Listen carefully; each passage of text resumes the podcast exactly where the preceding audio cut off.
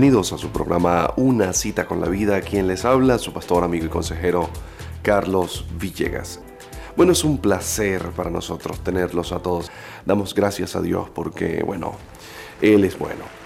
Usted es una persona que, que tiene que comprender que usted es especial y que nadie puede robarle su día. Todas las mañanas, cada vez que salimos acá, lo decimos. Usted es especial. No deje que nadie venga a robarle la felicidad que Dios le dio en este día. Bueno, le damos gracias a Dios porque Hoy traemos un tema bien particular para ti. El nombre del tema es Cielos de Bronce. En 1 de Pedro capítulo 3, versículo 7 dice, Ustedes marido igualmente vivan con sus mujeres sabiamente, dando honor a la mujer como, escuche bien esta expresión, como a vaso frágil y como a coherederas de la gracia de la vida, para que sus oraciones no tengan estorbo. Repito el texto, Primera de Pedro capítulo 3, versículo 7. Maridos igualmente vivan con sus mujeres sabiamente dando honor a la mujer, dándole honor a la mujer como vaso más frágil y como a coherederas de la gracia de la vida para que sus oraciones no tengan estorbo. Para ponerles en contexto respecto de esta situación, resulta que en la antigüedad eh, alguien, un, gran arqueólogo, ¿no? No voy a nombrarlo, pero eh, estamos hablando del, año entre 1800 y 1900, en excavaciones en Israel y en otros, en otros lugares, eh, pudo fechar en orden la alfarería. De manera que comenzó a clasificarse, ¿sí? desde la alfarería, por ejemplo, persa, anterior a ella Babilonia, babilónica, perdón, asiria, luego eh, alfarería eh, griega, después alfarería romana y así sucesivamente, se fue estableciendo ¿sí? una norma, un orden, en donde según la forma de la alfarería ya se sabía, solo por la forma, más o menos de qué época era. En la época en que Pedro escribe esta carta, es la época donde hace por lo menos, eh, hacían hace 70 años atrás, no creo que un tanto más, unos 80 años atrás, había caído el imperio griego. Había terminado de caer, ya había caído, pero había terminado de, ser conquistado, de ser, ¿sí? Ahora, en ese momento en que Pedro le escribe, eh, son los romanos quienes gobiernan. De por sí Jesús muere bajo el imperio romano, ¿sí? Ahora, es interesante lo que trato de transmitirle acá. Porque aquí Pedro dice que la mujer debe tratarse como un vaso frágil. Esa expresión es tremenda porque la alfarería antigua es una alfarería muy rudimentaria, muy rústica, muy gruesa, muy fuerte. Eh, o sea, no, no, era algo que tú decías, bueno, voy a hacer una vasija para que se vea bonita porque quiero adornar la casa. ¿Sí me explico? O sea, no, no, no había esa cultura, por lo menos en los judíos eh, de clase media baja, no había esa cultura. Entonces, eh, eh, ¿qué pasa? Que para el momento que Pedro lo dice, sí, la cultura romana sí tenía, y los griegos sí tenían grandes trabajos de alfarería, de lujo. Y Pedro está haciendo referencia justamente a esto. A estos vasos frágiles se le llamaban también floreros, jarrones especiales e inclusive se consiguieron elementos de vidrio, entre comillas, porque una forma de tratar la tierra, figuras y elementos de vidrio de la antigüedad con eh, elementos de pintura. Entonces, yo quiero que usted entienda esto. Cuando Pedro dice, trátalo como un vaso frágil, no solamente era la fragilidad del vaso, sino era el costo del vaso. Era eh, no solamente el costo del vaso, sino que también estaba haciendo referencia a la importancia y exclusividad del vaso. Porque la alfarería para la época griega y romana tuvo un auge y se sabe, según los estudios, que fue uno de los mercados más importantes de intercambio.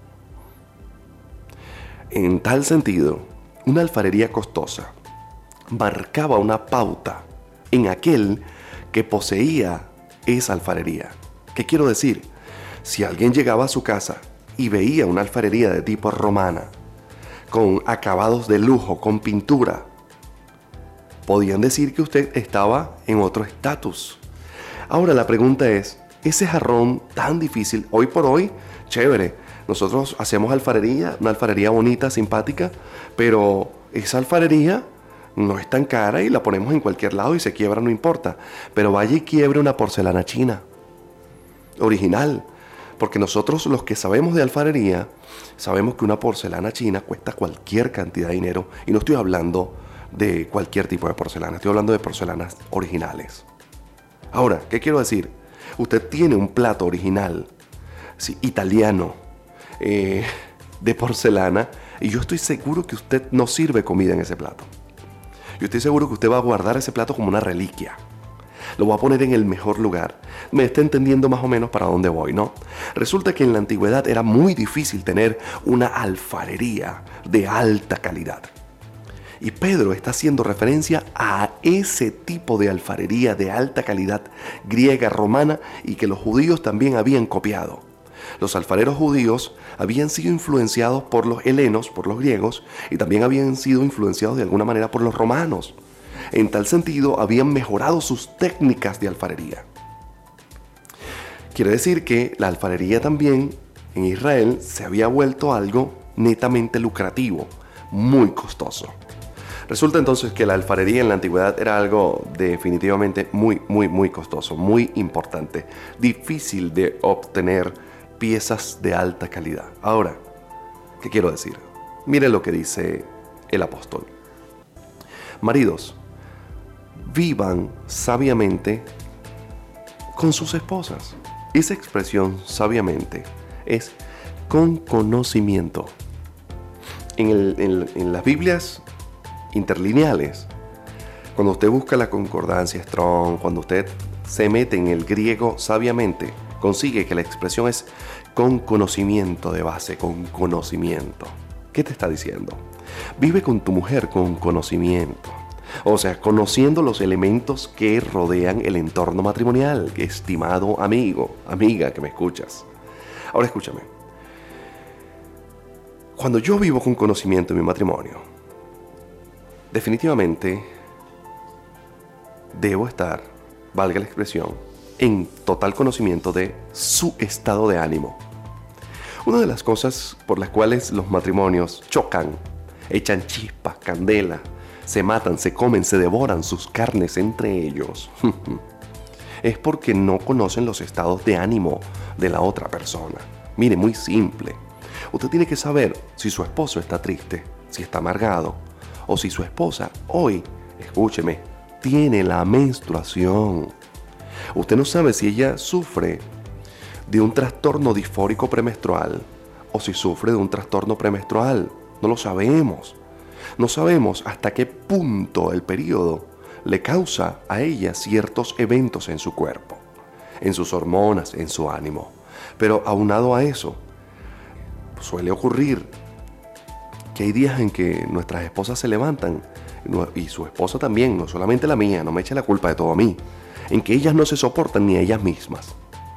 Y usted va a escuchar mujeres que de repente una mañana de esta, querido amigo, le dice, ay chica, chico, es que yo amanecí hoy que ni me soporto yo misma.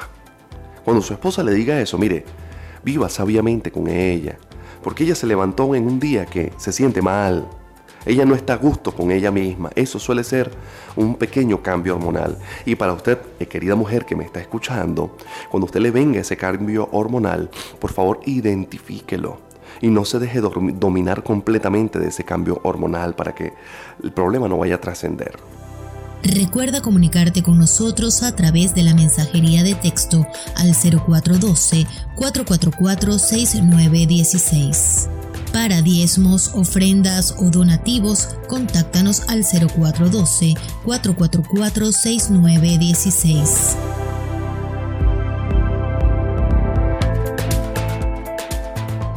Los estados de ánimo tienen que ver mucho con la felicidad en el matrimonio. Entonces yo estoy feliz, pero mi esposa está triste. Mi esposa está feliz y yo estoy triste. Entonces ella quiere salir y yo quiero quedarme en la casa. Y comenzamos entonces con los problemas.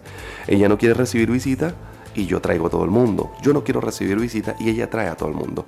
A veces fallamos, a mí personalmente me ha pasado que fallamos en esto de analizar los estados de ánimo.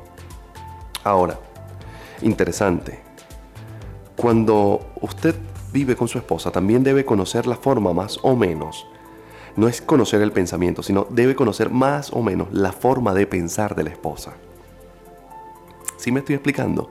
Usted tiene que conocer gustos, colores, eh, sabores, sazones. Usted tiene que, entender que de repente su esposa no es una mujer bochinchera.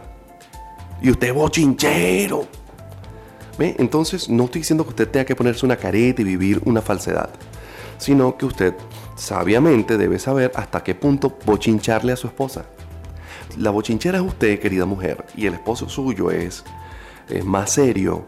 Usted también tiene que saber hasta qué punto bochincharle a ese hombre. Estoy utilizando así términos bien venezolanos para que usted vaya entendiendo que conociendo la forma de pensar de mi esposo, de mi esposa, las cosas son más fáciles dentro del matrimonio. Yo debo también conocer los gustos entonces, 10 años de casado. Yo sé que a mi esposa no le gustan las caraotas con azúcar. Vamos a ser bien, vamos a ser bien criollos. ¿sí? no le gustan las caraotas con azúcar. Usted viene y entonces hace unas caraotas y como usted es feliz y usted es sanguíneo, usted viene y le echa una palangana de azúcar a la broma y le sirve ese carotero con azúcar a esa mujer. Y entonces si ella le dice que no quiere comer, usted le dice, usted es una mala agradecida. Mi amigo, conozca gustos. Otra de las cosas que se tienen que conocer dentro de un matrimonio son los límites. ¿Sabe? Eh, por ejemplo, voy a poner un caso. Voy a poner un caso. Usted viene y se arma ese chalequeo. Le arma ese, si estoy utilizando la palabra correcta, ¿verdad? Ese chalequeón tremendo a su esposo eh, cabeza de bloque delante de los amigos. y empieza con usted, esposa. Un ejemplo, estoy poniendo un ejemplo. Cabeza de bloque, cabeza de motor, y empieza ahí, y ese chalequeo.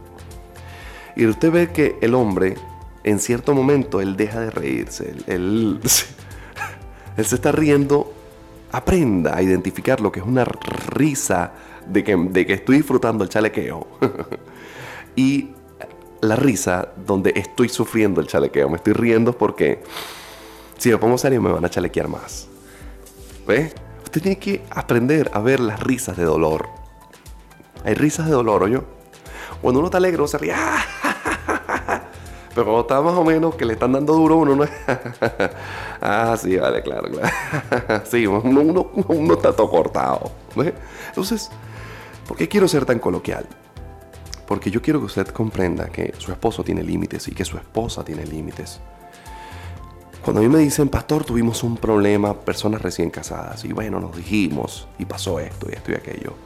A veces mi respuesta es, y esto lo aprendí, es, esto está bien que pase, porque son estos elementos, estos problemas que ocurren dentro del matrimonio lo que fijan los límites. Pero cuando ocurre un problema dentro del matrimonio y usted no aprende a fijar límites, resulta que siempre se van a estar traspasando los linderos de esos límites. Y los problemas siempre van a estar viniendo dentro del matrimonio. Mire, aprenda que si su esposa no le gusta que usted le haga cosquilla más de un minuto, no le haga cosquilla más de un minuto, hágale 30 segundos. ¿Sí? Si a su esposa no le gusta que usted deje los interiores tirados en el baño, no los deje en el baño. Bájelos, llévelos a la ropa sucia. Si a su esposa no le gusta que usted le deje esto o aquello, no lo haga. Aprenda a tener límites. ¿Sí? Pero usted, querida esposa, si usted sabe que él una vez a la semana ve fútbol y cuando está viendo fútbol usted le pasa 200 veces con el coleto por el frente, le prende la luz, le apaga la luz, le baja la poseta, bueno pues usted le friega la paciencia a ese hombre cuando está viendo fútbol y el hombre se obstina, usted tiene que entender que él también tiene un límite. Ok, esto no se trata de ser machista, ni se trata de ser feminista. Esto se trata de que ambas personas que viven dentro del matrimonio aprendan a definir límites. Recuerda comunicarte con nosotros a través de la mensajería de texto al 0412-444-6916. Cuando decimos que el apóstol Pedro indica vivan con ellas sabiamente, dice con conocimiento. Una de las cosas que hay que entender es de qué familia viene mi esposo, de qué familia viene mi esposa. Eso es también importante entenderlo. Porque la familia, el entorno, la raíz de donde yo vengo, tiene que ver mucho con la actitud y con el aprendizaje y con los argumentos o parámetros que mi esposa o mi esposo tiene. Si mi esposo viene de una familia eh, en donde el dinero es el centro de todo, bueno, yo voy a tener posiblemente, mm, no es 100% así, pero posiblemente él va a tener ciertos rasgos donde el dinero sea lo más importante en su vida. Si vengo, eh, mi esposa viene de una casa donde hay mucha pobreza, también eso va a influenciar. Entonces, todas estas cosas hay que entenderlas. Si vengo de una, de mi esposa o mi, o mi esposo vienen de hogares con violencia intrafamiliar, con abusos, con marcas, etc., eso también va a afectar. Dependiendo también de la cultura, la creencia, la religión, todas esas cosas van a influir de alguna manera en el presente matrimonial. Ahora, otra de las cosas que vale la pena prestar atención y entender es los temperamentos. Yo debo entender con qué tipo de persona me casé. ¿Es una melancólica? ¿Es un melancólico? ¿Es un colérico? ¿Es un flemático? ¿Es un sanguíneo? ¿Cuál es el temperamento que le predomina? Bueno, es interesante que usted siempre pueda analizar esto, ¿no? Otra de las cosas que es importante conocer son los traumas. Miren, cuando el papá de tu esposa abandonó su hogar y fue infiel y esta muchacha que es tu esposa ahora presenció este evento, en su mente pueden surgir algunos paradigmas equivocados. Y es importante entender que de pronto si te está celando sin razón, es posible que el evento tenga que ver con su papá. Y que es posible, no estoy diciendo que sea así, ¿verdad? No estoy diciendo que sea 100% así, estoy diciendo que es posible que el evento tenga que ver con el abandono de papá. También vemos los casos de baja autoestima, pasa en hombres, pasa en mujeres. Estoy poniendo ejemplos eh, eh, separados, así, lejanos, para que usted pueda comenzar a entender su matrimonio. Usted debe entender que las vivencias de esa persona influyen en el matrimonio, las creencias de esas personas influyen en el matrimonio. En tal sentido, por favor, haga conciencia de esto. Viva sabiamente con su esposa. Bueno, el siguiente módulo es dando honor. Dando honor hace referencia a tres cosas. En el griego, la palabra honor significa valor, estima o dignidad. Valor, estima y dignidad. Escúcheme bien. El valor tiene que ver con la importancia que se le da a algo. La estima tiene que ver con el cariño que se le da a algo. Y la dignidad es aquello que se comporta, aquello que se comporta con decoro y se hace respetar. Una de las cosas interesantes es que al ser su esposa, una pieza de alfarería de alto valor. Una pieza delicada, una pieza con detalles hermosos en pintura, entendiendo el contexto que expliqué al principio de cómo era valuada ¿sí? la alfarería en la antigüedad. Es preciso que usted comprenda que a su esposo usted debe darle importancia. Dos, debe darle cariño. Y tres, debe darle toda la dignidad posible, es decir, hacer respetar a esa mujer. Sí, el respeto empieza por ti. Como cabeza de hogar, querido hombre que me estás escuchando hoy, es tu deber hacer que tu esposa y que a tu esposa se respete. Esto es súper interesante. Ahora, ¿por qué el apóstol dice esto? Mire, denle honor a esta mujer como un vaso de alfarería muy frágil, muy fino, ¿ok? Para que sus oraciones no tengan estorbo. He allí el tema de hoy, cielos de bronce. Mis oraciones tienen estorbo cuando yo no le doy el lugar de valor, de estima y de dignidad apropiado a mi esposa. ¿Qué te parece?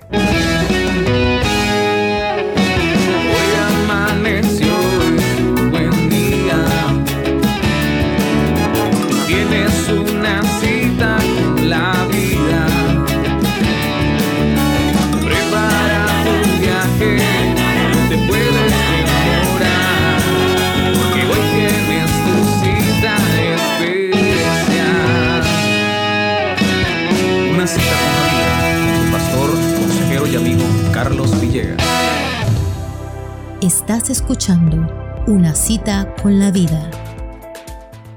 ¿Qué es una oración con estorbo, querido amigo? Bueno, una oración con estorbo es quédese toda la noche orando y muchas de las cosas que usted va a pedir en beneficio suyo no las va a recibir hasta que se ponga cuentas con su esposa. Por supuesto que Dios te va a perdonar, por supuesto que si clamas por otra persona, Dios te va a escuchar, pero en lo concerniente a tu vida, al beneficio, a lo que tú te llevas, en lo concerniente a eso, mm, difícilmente lo vayas a recibir. Entonces tenemos matrimonios que piden, piden, piden, eh, solicitan, claman a Dios y no reciben nada, pero no estamos entendiendo que gran parte de eso es por la inexperiencia, por el desconocimiento y por el mal manejo dentro de ese matrimonio. Ahora, otro de los elementos que son importantes plantear en respecto del, tema, del tema matrimonial es la lealtad. Sí, es verdad, tenemos que darle valor, estima, dignidad a nuestra esposa, pero también debemos ser leales a ellas. En el libro de Malaquías, el profeta Malaquías, ¿sí? En el capítulo 2, versículo 13 dice, y esta otra vez harán cubrir el altar de Jehová de lágrimas, de llanto y de clamor. Así que no miraré más nunca a la ofrenda para aceptarla con gusto de la mano de ustedes. Mas dirán, ¿pero por qué? ¿Por qué no aceptas nuestra ofrenda? Y responde Jehová, porque Jehová ha atestiguado entre ti y la mujer de tu juventud, contra la cual has sido desleal. Ella es tu compañera y es la mujer de tu pacto. Ahora escúcheme bien esto que quiero transmitirle, por favor. Sus oraciones son estorbadas y su ofrenda no va a ser aceptada. Dos cosas completamente distintas. Usted puede llevar ofrendas a Dios, hacer N cantidad de sacrificios y de rituales y hacer lo que usted quiera, pero si usted es desleal con su esposa o la esposa es desleal con el esposo, miren, no se vista que no va. Su ofrenda no es aceptada. Me llama mucho la atención, pero Jesús en una ocasión dijo, mira, si traes tu ofrenda al altar y estando allí te acuerdas que tienes algo contra alguien o alguien tiene algo contra ti, deja tu ofrenda allí. No la, no la ofrezcas. Ve y reconcíliate y ven luego y ofrece tu ofrenda es tremendo. Pero es exactamente lo mismo. Es exactamente lo mismo. Hmm. Cuando he sido desleal con mi esposa, ninguna ofrenda que yo haga a Dios será aceptable. Interesante esto. Y para concluir, la Biblia dice que tu esposa es tu compañera y ella es la mujer de tu pacto. La palabra compañero es aquel que acompaña a otro.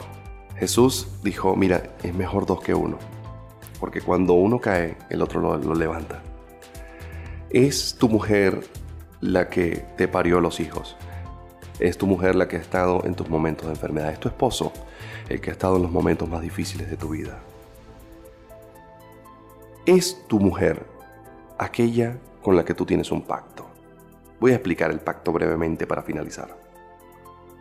Resulta que en la relación sexual hay transferencia de fluidos, tanto de sangre como fluidos seminales y este otro tipo de fluidos, ¿no? Ahora, esa transmisión de fluidos hace que mi esposa sea mi familia y que yo sea su familia en tal sentido cuando usted convive sexualmente con alguien, simplemente es familia. Tan cierto es que los hijos que nacen de un matrimonio tienen una carga genética correspondiente a la madre y una carga genética correspondiente al padre. Esto lo quiero traer a colación porque esa transferencia de fluidos constituye un pacto, constituye una relación, constituye el hecho de lo que Dios mencionó en el libro de Génesis capítulo 1. Dejará al hombre a su padre y a su madre y será una sola carne, un pacto con su mujer. Habiendo dicho esto, eliminemos la falta de valor, la falta de estima y la falta de dignidad. Y demos entonces valor, estima y dignidad a nuestras esposas. Seamos leal a nuestras esposas. Recuerda comunicarte con nosotros a través de la mensajería de texto al 0412-444-6916. Para diezmos, ofrendas o donativos, contáctanos al 0412-444-6916. Nos despedimos de tu programa Una, cita, con la vida. Una, cita, con la vida. Hasta la próxima emisión. Gracias por sintonizarnos.